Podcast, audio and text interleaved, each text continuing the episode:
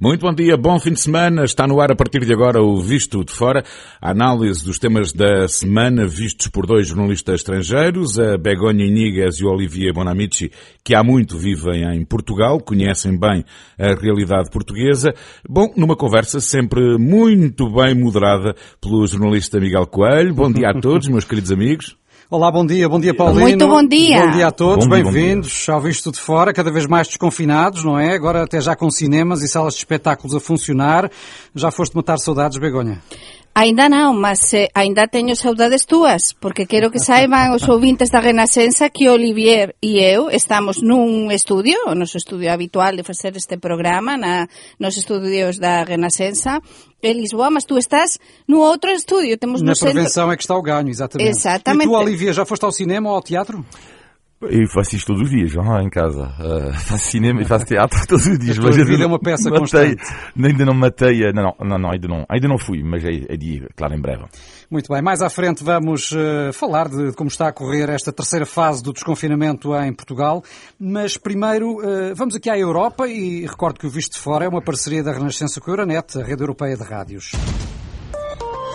Euronet Plus. E vamos começar uh, por olhar para a forma como a pandemia está a evoluir em diferentes países europeus. Uh, em Espanha, uh, Begonha, a incidência continua a aumentar, mas lentamente. Sim, mas eh, como, como explico eu sempre neste programa, eh, aumenta mm, de maneira muito diferente eh, Consoante as comunidades. a- Exactamente, porque temos un caso moito problemático neste momento que é a Comunidade Autónoma de Madrid, onde temos eh, máis de 300 eh, casos por 100.000 eh, habitantes e tamén un caso moito problemático no País Vasco, que ten aumentado moito nas últimas semanas, e na Cataluña. Mas no resto das comunidades está máis ou menos a se equilibrar, moito máis alto do que en Portugal, porque en Portugal eh, estamos por, por debaixo de 100 eh, casos por 100.000 habitantes, mas en España de media se ultrapasa os 120 por 100.000 habitantes. Mas si vemos cada unha das desas sete comunidades autónomas, cada, cada cual ten un índice de, de incidencia diferente. Sim, e a vacinação, Begonha, já, já está em velocidade de cruzeiro em Espanha? Sí, sí, moito parecido a Portugal.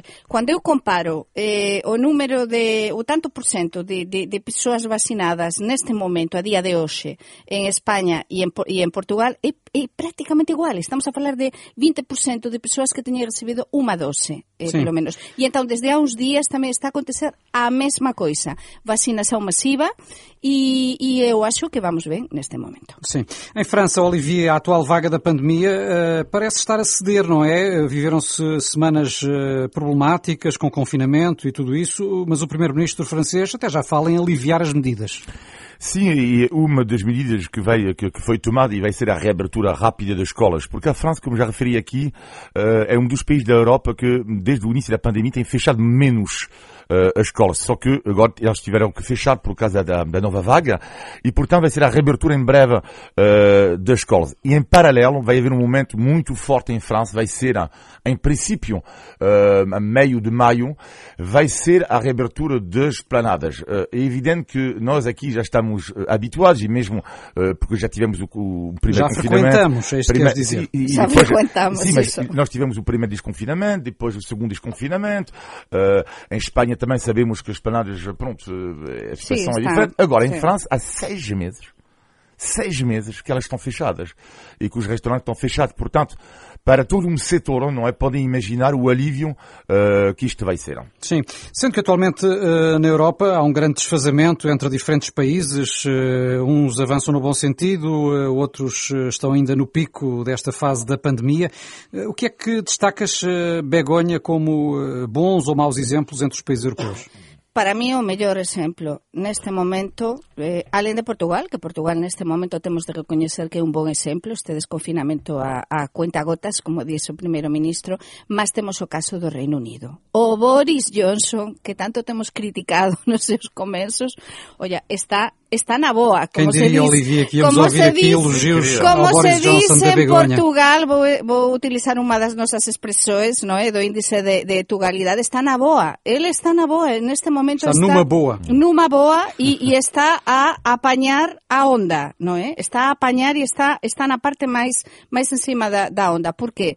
Na Por- crista, não é? Na cresta mesmo, porque porque realmente eh, a vacinação eh, no Reino Unido é incrível. Eh, os nossos ouvintes sabem e que quase todas as pessoas eh, por cima dos 40 anos, neste momento, estão vacinadas ou têm pelo menos uma dose da vacina. E isso ajudou a reduzir muito os casos Muitíssimo. no Reino Unido. E então a popularidade está a ser muito grande e depois é verdade que ele está a ser muito também ter muito cuidado em como e que está a desconfinar o país. É dizer, inicialmente parecia que eh, a humano, que pronto, que não acontecia nada, não é? Mas agora está a ser muito exigente realmente no desconfinamento. Mas só para acrescentar ao que disse Begonha, posso-vos dizer, contar uma história que, que diz respeito à Inglaterra, que dá para ilustrar também isso. A minha filha esteve nos últimos 15 dias na Inglaterra, uh, só que ela teve que, eh, portanto, ela passou para, pela Suíça uh, e depois teve que entrar em quarentena. E depois, claro, com um teste PCR. Mas a quarentena, portanto, as autoridades ligaram-lhe. Uh, ela não atendeu o telefone. Ela não atendeu o telefone, não ouviu o telefone, não sei pouco importa. Passado uma hora, uh, foram bater a porta. Passado uma hora, foram bater a porta. E lá ela atendeu. Uh, e pronto, eles disseram, ok, tudo bem, tranquilo, quarentena. Está... Mas isto, esta fiscalização é também ela é super importante. E nesta fase do campeonato com a variante indiana. Porque uma das razões pelas quais também os britânicos têm muito cuidado, é primeiro, eles não querem voltar ao pesadelo que viveram como todos nós. Com a sua própria variante. Mas, exato, além disso, é. Existe uma variante indiana que é bastante preocupante neste momento e sim. sabemos os laços culturais históricos que existem entre os, os ingleses e, e, os indianos e a comunidade indiana. Portanto, por, por estas todas as razões, não, é? e apesar das pressões da ala mais dura do Partido Conservador, eu acho que Boris Johnson está a fazer um bom trabalho com o Cocão Begonha. Eu diria que é pouco uma série de televisão. Boris Johnson, a temporada 2 é melhor do que a temporada 1. Um. Por isso nunca se sabe. Nunca se sabe o que pode acontecer na vida. Aunque que, que num momento dado, não é? Mal considerado, não é? Todo o que aconteceu com o Brexit. E, e agora ele está, está pues, eh, num momento muito, Sim. muito bom. Portanto, Reino Unido, o bom exemplo e do lado negativo, Begonha. Pois do lado negativo temos eh, o caso, por exemplo, da Italia. Eh, a Italia neste momento está está a pasar por un momento bastante mau, bastante difícil, e, e un país que cando Portugal estaba tan mau, eh, nos, eh, cando pasamos tan mal depois do Natal, no, eh, eh, e estivemos quasi tres meses eh, confinados, a Italia estaba desconfinada. Sí. E, e agora a Italia está con moito receio porque, por exemplo, están a, a queren e anunciaran a volta volta dos escolares ás aulas, mas eh, há moitísimos casos e está a haver bastantes mortes. É uma montanha russa, não... de facto, isso esta é, pandemia. É. E, na Alemanha, Olivier, o, o, governo quer agora centralizar o combate à pandemia, que em grande medida tem, tem estado até agora nas mãos dos Estados Federados. Encontras aqui alguma leitura política também? É, é, o que é super interessante é este recolher obrigatório, portanto, à escala nacional que, em princípio, está, que, que adoptou a Alemanha, porque a Alemanha tem uma ligação muito forte ao federalismo uh, uh, que nasce, lá está, por causa do, do, regime nazi, que era um regime centralizado. E depois a resposta, então, foi o federalismo, por assim dizer, estou a fazer um, uma história reduzida da Alemanha, mas o federalismo está esta ligação. Só que a Alemanha precisa, neste momento, de centralizar tudo isto.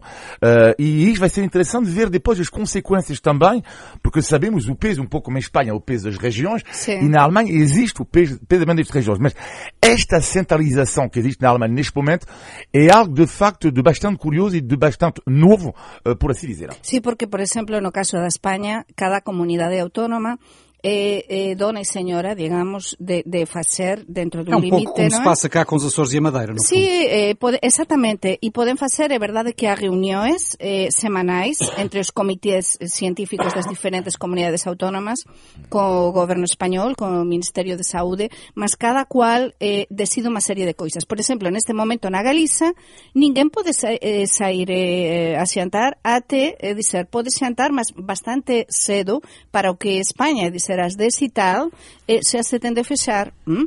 É dizer, e non é igual, por exemplo, en Madrid é un bocadiño depois, e así, pois se analizamos cada comunidade autónoma, teñen o seu propio recoller obrigatorio Sim. e as súas propias normas. Deixem-me ouvi-los sobre isto. Eh, Entretanto, foi aprovada esta semana também a vacina da Johnson Johnson, eh, depois da polémica que se instalou. Já tínhamos tido, claro, o episódio com a vacina da AstraZeneca. Será que agora podemos confiar, Olivier, que as polémicas acalmam e o processo de vacinação vai decorrer eh, sem sobressaltos de maior? Mas espero eu, porque eu acho que também não temos grandes hipóteses. Que, que é, neste momento só temos dizer, a vacina maior que nós temos neste momento é Johnson e AstraZeneca. AstraZeneca. Uh, eu acho que uh, a partir do mês de junho uh, as coisas podem mudar, mas porque eu acho que o jackpot foi ganho, é um jackpot para, para Moderna e para Pfizer, uh, não só a nível dos resultados, como no respeito uh, das encomendas e tudo isso. Portanto, eles ganharam, é o jackpot, o jackpot. Mas até lá, vamos ter que conviver com a Johnson e a AstraZeneca e eu espero que as pessoas, lá está, eu acho que já foram vários estudos sobre isto, uh, possam ser vacinadas porque é preciso, sobretudo, ganhar este combate contra as variantes. Mas o importante é que ganhemos nós o sorteo, no que gañen as, eh, eh, farmacéuticas. as farmacéuticas. E penso que agora estamos no bon camiño, porque eh, até agora eh, eh, foi desastroso, temos falado tantas semanas sobre isto, no? estábamos todos moito aprensivos, porque estábamos a ver que non alcanzábamos os objetivos. Mas agora crucemos os dedos, porque até o propio bastionario dos médicos en Portugal sí. a, a, anunciou e declarou que ele confía que de aquí a dois meses teñamos a inmunidade de grupo. Entón, crucemos os dedos sí, e que as farmacéuticas sí. compran. A situação da pandemia uh, também dominou a cimeira ibero-americana esta semana em Andorra, com uh, muitas promessas de solidariedade. Uh, são só palavras, Olivier, ou acreditas em algo mais? São só palavras. eu disse, totalmente porque eu não acredito Mais palavras do que vacina. Sim, sim, completamente, completamente. Mas, sim, eu penso que também fica... As cimeiras latino-americanas, eu já tive de acompanhar várias, eh, aliás, uma que, muito importante que se celebrou em, em Estoril, não é? Com, então, rei, rei Juan Carlos, o atual rei emérito, enfim. E, e eu acho que teñen, teñen estado a perder un bocadiño de forza, eh? porque eh, comenzaron moito ben, mas agora con todo isto da pandemia, sí que é verdade que, que mm, se viran unha serie de problemas e de feitos mm, unha serie de gobernos eh, denunciaran precisamente a problemática tamén co, coas vacinas. Mas aquí, como há tantos gobernos e gobernos que non son democráticos, aliás, algúns deles, como todos sabemos, como é o caso, por exemplo, da Venezuela, de Cuba, e entón sempre acontece alguma coisa con eles, o que non queren participar nunha, nunha conferencia ou nun momento dado, ou non falan. Entón, é moito difícil lidar con determinadas situações. Um pouco desacreditada esta semana. Sim, eu penso que sim. Eu penso que sim. Muito bem, vamos avançar. Eh, eu recordo que o Visto de Fora é uma parceria da Renascença com a Euronet, rede europeia de rádios. Euronet Plus. Por cá, e apesar dos receios de muitos especialistas, entramos esta semana na terceira fase do desconfinamento e os números da pandemia continuam aparentemente controlados. Qual é a vossa percepção eh, sobre a forma como está a decorrer, Olivier? Uh, percepção positiva. Uh, eu confesso que estava à espera que os números descolassem. À espera ou a recear, não é? Neste uh, sim, à espera, a recear, claro. A recear que os números aumentassem muito. Não é pelo visto o caso. Vamos esperar, no entanto. Estamos longe, longe da, do, do, fim do túnel, mas já tivemos, já estamos no desconfinamento há bastante tempo. E mesmo assim, os números uh, são bastante bons, bastante bons. Temos lá os últimos dois, dois três dias um ligeiro aumento, uh, mas também é normal, tendo em conta que o país reabriu quase, quase tudo. E de uma forma geral, tenho observado que há, uh, algum cuidado é evidente que falávamos hoje semanas que há pessoas que não têm a marca, há pessoas que não têm cuidado, mas mesmo nas planadas, é por isso que o papel da comunicação social ele é super importante. Mesmo nas planadas, estou a ver que há mais cuidado, ou seja, quando as pessoas não consomem, jamais o reflexo de pôr a máscara. De, de, portanto, isto é uma mudança que eu noto desde há uma semana, uma semana e meia, e isto é positivo. Ninguém se esquece do que vivemos em, em janeiro e fevereiro, Begonha. Isso é. E depois que este desconfinamento a conta gotas que está a ser avaliado, e explico que eh, fora de Portugal, não é? com bastante interesse, mm, está a dar resultados. É verdade que temos de ser cautelosos, temos de esperar a ver que o que acontece, como dicía Olivier, porque esta pandemia é así, é unha montaña rusa, como tú dicías antes, e está a acontecer así noutros países, por tanto, non podemos cantar victoria. Mas como agora cada vez há máis persoas vacinadas, é verdade que non temos aínda, e aínda falta moito, para ter inmunidade de grupo, as coisas, aínda que aumenten, por exemplo, un bocadiño máis nos últimos días os contagios, eu sempre vexo un número, que número de internados nos cuidados intensivos, número de internados en enfermería, número de mortos e realmente isto estáse a notar o efeito, o, o efeito da vacina en que a poucos mortos e poucos, e crucemos os dedos para que continue así, Sim. poucos internamentos nos cuidados intensivos. Portanto, por enquanto, vai tudo bem. Na próxima semana vai ser eh, uma altura crucial, porque Sim. vai ser a decisão sobre se Portugal pode avançar para a fase final do plano de desconfinamento, eh, nomeadamente depois também com a abertura das eh, ligações aéreas e dos, eh, da, da entrada de turistas. Que, e fronteiras. Que, fronteiras, é isso que falamos. Eh, tem havido uma grande polémica na Raia, Begonha, uma vez que as fronteiras terrestres com Espanha continua, continua fechada. Muita polémica. De feito, eu escrevi um, um, um artigo no Diário de Notícias, voltei outra vez a colaborar com Diário de Notícias e, e é um artigo que tem enorme impacto e é um artigo que muitas pessoas me pediram para escrever, sinceramente eu digo, porque há um clamor eh, un clamor, un movimento no norte e os ouvintes. No norte, na Gaia, en toda a Gaia, non só no norte. Tamén estamos a falar do Alentexo, da Extremadura Española, de, da parte toda da xa ao centro, do sul, do Algarve con Andalucía, porque a tal e tal a relaxao o relacionamento e os nosos ouvintes que, que están agora do outro lado e, e moran esas zonas saben o que estou a dizer, que mesmo preciso que se abran as fronteiras, porque isto é un tema social e un tema económico. Estamos a falar de varios millóns de persoas. E entón unha das coisas que eu tentei transmitir neste artigo eh, aos gobernos de España e de Portugal é que realmente há moitas persoas que me escreveran e que non perceben por que poden vir, por exemplo, se pode vir de avião e non se pode, por exemplo, pasar eh, dunha pode zona... de avião para viagens essenciais. Sí, apenas. para viagens essenciais, mas ás veces há persoas que non están a vir e estamos a ver... Passa nas fronteiras que as pessoas passam horas, eh, mesmo claro, por razões profissionais que se deslocar, Exata, passam horas Pasan horas e nin todas as persoas poden pasar en, en determinadas circunstancias que non son sí. de traballo ou esenciais. E, sobre todo, que é un tema que eu acho que se debería avaliar eh, e analizar quais é que son os casos en cada zona. Por exemplo, na zona do Miño, quantos casos há? Eh, na zona da Galiza, fronteriza co Miño, quantos casos há? Na, na zona da Extremadura, por exemplo, en Badaxós, quantos casos há? E no caso do Alentejo, dizer, analizar igual que analizamos... Ter isso em conta eh, na altura sim, de decidir sim, abrir ou não sim, as fronteiras. penso que sim, que é importante. Vamos mudar aqui um pouco a página, porque temos em curso em Portugal, como penso que sabem, o recenseamento geral da população, o Census 2021. Aliás, não sei se já responderam, também receberam as cartas, hum. imagino. Sim, eu não respondi. Sim, eu recebi também. Uh, Olivia, sem que tenha algumas dúvidas, nomeadamente sobre a ausência uh, de questões sobre, sobre a etnia nestes censos. Lamento, lamento esta decisão do, do, do Estado, das autoridades portuguesas, porque é que não há dados, uh, perguntas sobre as etnias, uh, aliás, em França é igual, não estou a perceber porquê. Não, é algo que não entendo mesmo. Um dos países que tem mais feito um bom trabalho uh, em relação a isto é a Inglaterra. E eu entendo no início o receio de algumas minorias ou de, de, dizer, bom, mas porquê que eu vou dizer que sou de origem, não sei, nigeriano ou angolana, ou tudo isso? Mas é importante. Estes dados são importantíssimos Por porque Por estes dados são importantíssimos para depois haver trabalhos sociais mais adequados em relação às minorias. Ou seja, a partir do momento em que é isso, e depois sobre a pandemia, vou-vos dar, vou dar um exemplo. Na pandemia sabemos muito bem que são as pessoas mais, mais pobres, as pessoas de, de minorias étnicas que têm uh, uh, sofrido mais. Isto são os números, são factos. Uh, com a pandemia. A partir do momento em que temos mais dados, também isto é bom para combater isto.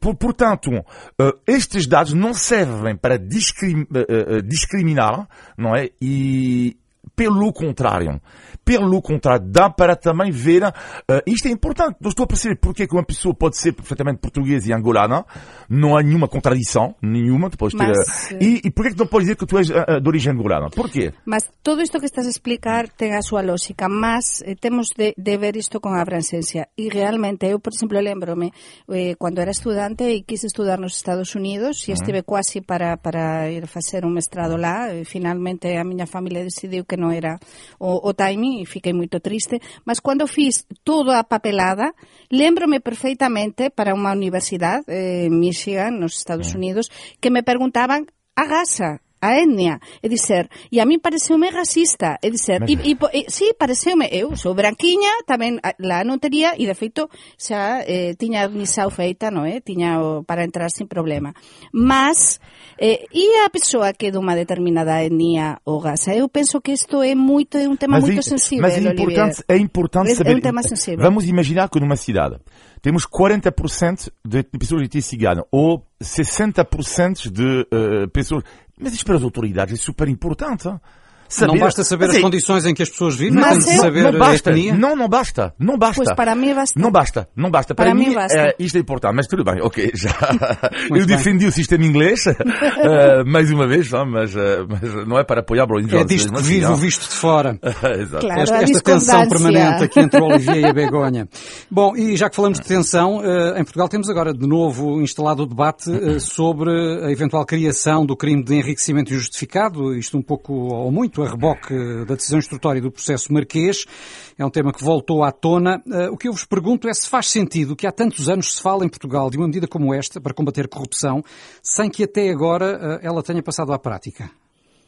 Eh, respondo? Um, sí, sí, por, Se, por exemplo, sí, eu acho que é moito moito necesario neste momento, mas é un tema tamén sensível e un tema que se tende a facer moito moito ben. Eu precisamente lle perguntaba isto a uns días a Luis Márquez Méndez eh, cando entrevistei, que ele, alén diso é advogado, e ele me explicaba precisamente eh, que se ten de ter moito cuidado e non facer en quente, non é? Xa ouvin tamén varias opiniões. Mas o quente aqui seria em relação ao que? Ao processo eh, marquês? claro, o processo marqués é e a avalia... de esperar que, que acabe o processo não, marquês? Não, não, non se trata de esperar, mas trata-se de facer moito ben. Por qué? Porque eu estive a ver, por exemplo, o, e sei que van gostar saber o que, ou gostar de saber o que acontece en España, e en España, por exemplo, oye, teño de dizer que non existe unha lei que, que non de eh, o que nos chamamos enriquecimento ilícito, sí. Eh? non é?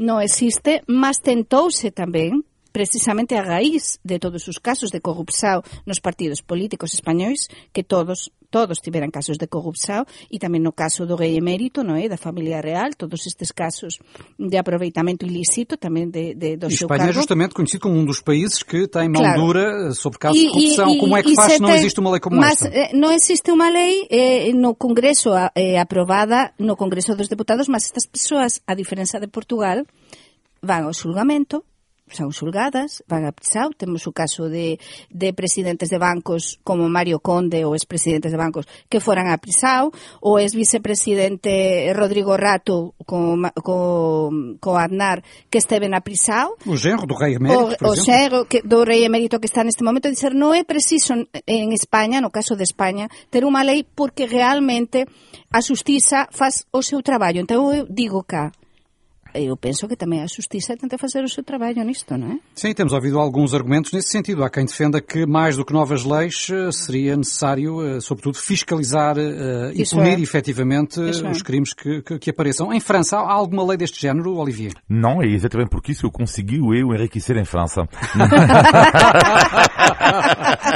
E vieste para Portugal, claro. Sim, depois de ter ficado rico, Claro. depois pensei, bom, onde é que posso ir? Não, mas agora, eh, a sério, não, não existe em França. eh, eu acho que esta lei em Portugal ela é essencial também para apaziguar um pouco, porque é muito blá blá em relação à corrupção. É muito blá blá e poucos factos, Sim, poucas fácil. medidas. Completamente. Se toda a gente diz isto é uma vergonha, é uma vergonha, é uma vergonha, também mas é uma vergonha e depois. eh, pronto, eh, é preciso criminalizar e a criminalização de- disto, é- ela é essencial mesmo. Mas admites que, que- que é sensível eh, fazer com que alguém justifique, ou tenha de justificar, invertendo o chamado ónus da prova, tenha de justificar a proveniência dos seus rendimentos. Sim, mas não me choca no contexto actual, não me choca. Então, se tu ganhas eh, mil euros por mês e tens na tua conta 482 mil, peço desculpa, não, mas estamos a rir, mas sabemos que isto existe. Sim. Sim. Portanto, a partir do momento, isto, eu acho que inverter isto é, é algo de interessante, não, não, não estou a ver onde Mas está eu o... poño, por exemplo, o exemplo que se faz no, na Xunta da Galiza, que coñezo ben, no Goberno Autónomo da Galiza, e cualquier dos nosos ouvintes pode entrar neste mesmo momento no site da Xunta da Galiza e verá como todos os cargos políticos todos, eh, desde director xeral até conselleiro, presidente da xunta e tal, asesores de comunicación, está indicado cual é que é o seu rendimento e o que gañan. É dizer, eh, eh, se chama portal de transparencia e é unha coisa que, por exemplo, no caso dos deputados no, no Congreso Español, os deputados nacionais, acontece a mesma coisa e estáse sempre a rastrear, por exemplo, no caso do Pablo Iglesias de Podemos, eh, foi moito seguido e controlado cando compraran unha grande moradía, como é que obtiverán ese diñeiro, os empréstimos, é dizer, en España existe muita fiscalização por parte dos, dos mídias. E já que falamos de dinheiros, o que é que me dizem à, à Superliga Europeia de Futebol, o projeto Ui. que morreu à nascença? Uh, esperavas, Olivia, uma reação como a que houve e que foi muito além do futebol? Reação magnífica. Sr. Pérez e a Sra. Daniel são derrotados, mas, é, mas é que é uma vergonha absoluta. Mas o que é que o Sr. Pérez e a Sra. Daniel esqueceram-se, e os outros 10 presidentes esqueceram-se, e isto adorei, porque muitas vezes falamos mal do futebol, e com razão, porque é um, um desporto invadido pelo dinheiro, mas esquecem-se de uma coisa, que é a vertente social também que este desporto tem, que é, tu não podes uh, andar a brincar com o coração dos adeptos também, que é, deve ser um dos raros desportos, vamos pensar, mesmo as empresas, hoje em dia dizem, mas vamos ganhar mais dinheiro também, pronto, vamos marcar para mais dinheiro, ok, pronto, é o rumo que segue a empresa para ganhar mais dinheiro. Mas os adeptos próprios, que os clubes estavam envolvidos para ganhar mais dinheiro, disseram, mas nós não queremos, é. nós não queremos, nós queremos jogar contra o Raio Vallecano no sábado, nós queremos jogar contra o, o Crystal Palace no sábado. É isso, que é um pouco a origem do futebol que respondeu, portanto, aos, a estes senhores que realmente do futebol entenden moi pouco. Begoña. Eh, concordo en grande parte o que dice Olivier. Realmente isto foi unha estratagema ou estrategia do Florentino Pérez, do presidente do Real Madrid. O Real Madrid non está a pasar pelo seu mellor momento, está a construir un grande ou a reformar un grande o seu grande estadio que vai ficar moito ben, precisa de diñeiro e entón resolveu facer esta Superliga.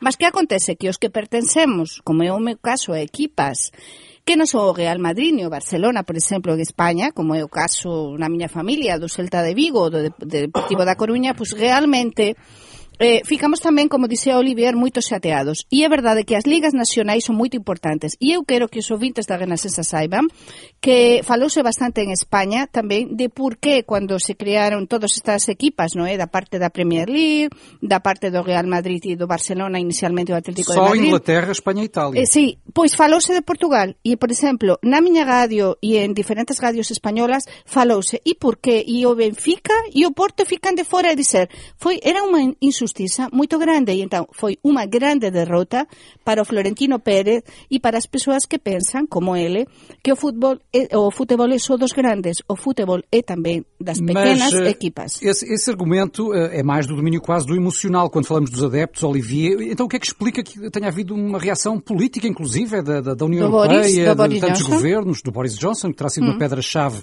para inviabilizar este projeto? Sim, mas de qualquer modo, uh, sabemos que há sempre também um aproveitamento político uh, Sim, cada vez que há a opinião vai nesse sentido. Sim. Ora, Macron e Johnson, neste caso, sentiram, e sobretudo no caso de Boris Johnson, porque a reação foi sobretudo uh, importante na Inglaterra, hum. sentiu que a opinião pública britânica não podia aceitar uma coisa dessa. Uh, e, portanto, é normal também que porque isto lá está, isto vai muito além da questão do futebol. Portanto, isto mexe. É preciso não esquecer que o futebol inglês nasce da classe operária, Hoje em dia é um pouco diferente, mas tem raízes populares. O futebol tem raízes populares Sim. mesmo. E, uh, e, é por isso que houve esta reação política. Isto, isto terá, terá, terá, a ver também com o facto de, dos clubes terem deixado, na sua grande maioria, de pertencer aos adeptos, porque agora são homens de negócios, eh, muitos deles milionários, vindos de países estrangeiros, inclusive, que se apropriaram uh, praticamente de, de, grandes clubes ingleses e de outros países.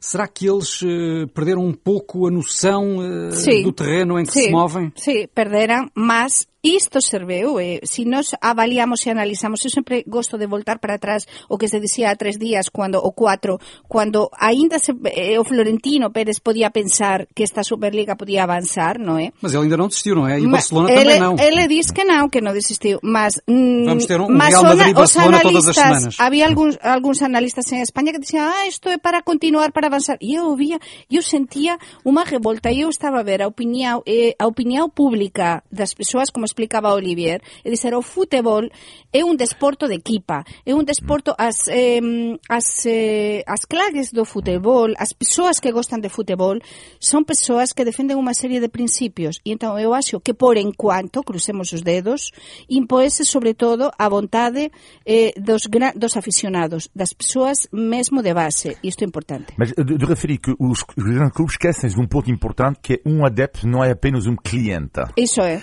E isto é importante, mostrou isto, esta crise, este projeto da Superliga Europeia e, só para fechar, o que disse Sim. o presidente do Bayern de Munique, extraordinário, que é, ele disse, o futebol tem que repensar os seus custos uh, e tem que haver uma gestão mais equilibrada. Exatamente isto. É como uma casa, como uma empresa. Se tu ganhas 20, tu não podes gastar 30. São eles, são eles que têm que pensar que os ordenados estão a ser inflacionados.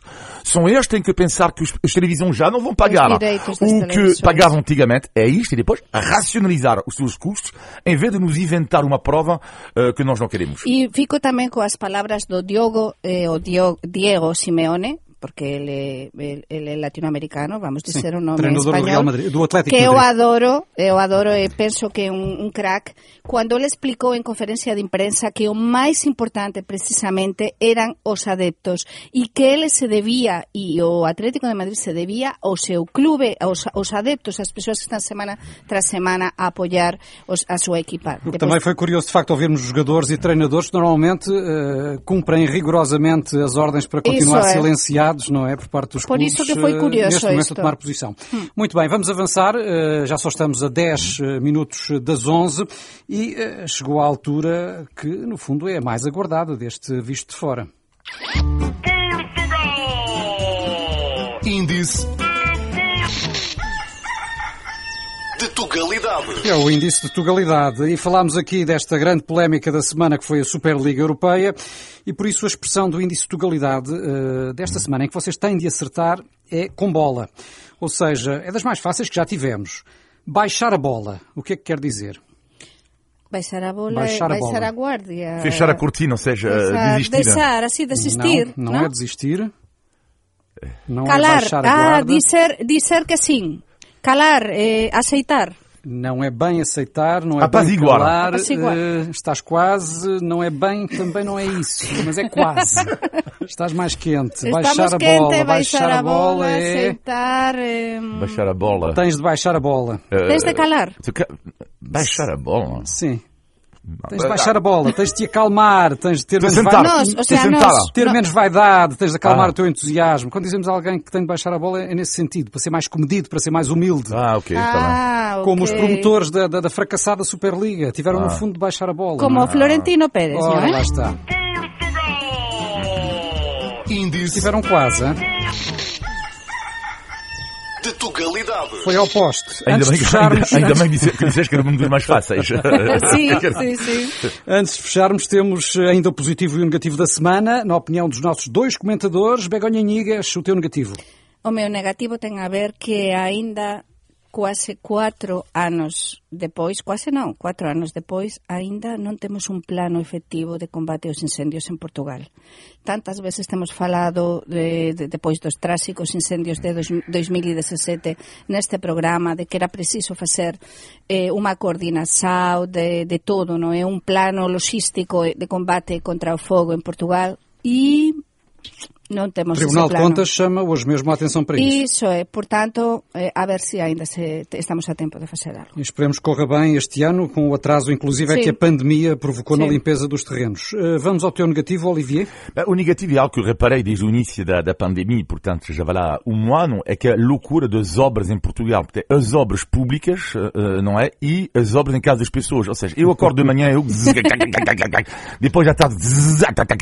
Não é que Marcelo Rebelo de Sousa não, não quisesse pôr um travão no ruído, que ele tem vindo a aconselhar sim, o governo nesse sentido. Extraordinário é que depois, uh, uh, quando acaba uma obra, tu dizes, ah, já está, depois tu começas, e não acredito. E depois, o que é muito bom, é que finalmente os meus vizinhos, pá, é muito bom porque vou falar, não se importa, tem um direto são das 10 até 10 e 20. E agora eles já são quase expertos em jornalismo e eles dizem, ah ok, das 10 às 10 e 20, quando é que acaba a tua crónica? Às 10 e 20.